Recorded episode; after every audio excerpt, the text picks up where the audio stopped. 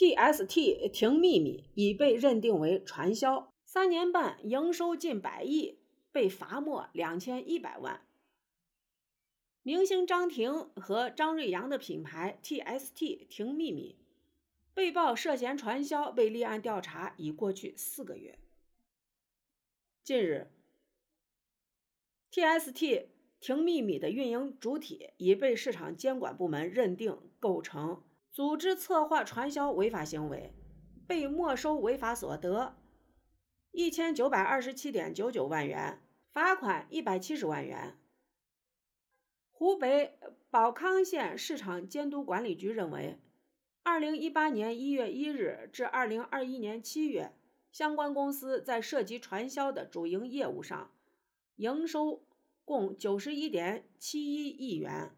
获利一千九百二十七点九九万元。公司公开资料显示，品牌 TST 婷秘密的运营主体公司是上海达尔威贸易有限公司，由明星张庭、林瑞阳夫妇于二零一三年创立，以化妆品、护肤品为主打类。二零二一年十二月，石家庄市裕华区市场监督管理局在一份查证函的回复中称，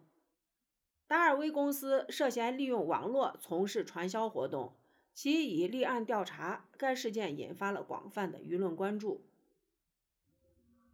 TST 停秘密两个月办一次洗脑活动，有人五年没挣钱。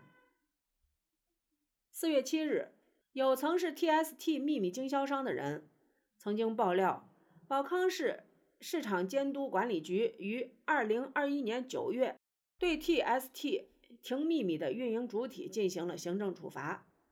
达威尔公司制定的奖金制度将会员区分为蓝卡会员和红卡会员，其中蓝卡会员属一般性消费者，且针对蓝卡会员的奖金制度符合商业惯例。并无违法的情形。不过，达威尔公司的红卡会员执行的奖金制度，要求被发展人员发展其他人员加入，形成上下线关系，并以下线的销售业绩为依据计算给付上线的报酬，并以下线的销售业绩为依据计算和给付上线的报酬的行为，属禁止传销条例相关条款所指情形，属传销行为。达尔威公司作为传销行为的发起、组织、策划、管理者，构成组织策划传销违法行为。最终，达尔威公司被要求立即停止传销行为，并没收违法所得一千九百二十七点九九万元，罚款一百七十万元。也就是说，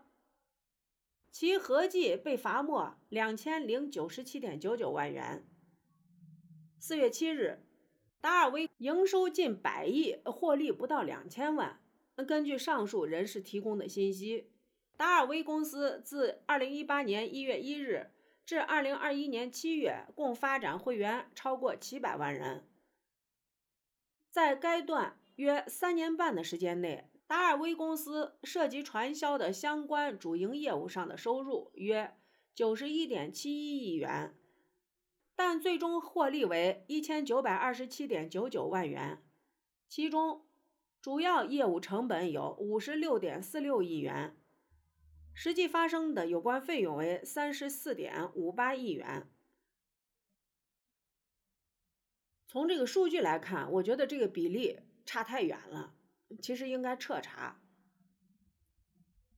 前几年流行的微商本身就是传销，现在还有很多微商。我朋友就做微商，做什么内衣，我看他囤货都能囤五六万元的货，最后没见他有什么收获。我的感觉，报的这个数字肯定不对，罚的太少了。营收百亿，获利仅千万，我觉得张庭演个戏也不止这么多呀。之前看他们两口子，一会儿晒恩爱，一会儿晒那什么，说实话，那看了真的是极其极其的不舒服。好了，今天的吐槽就到这里，拜拜。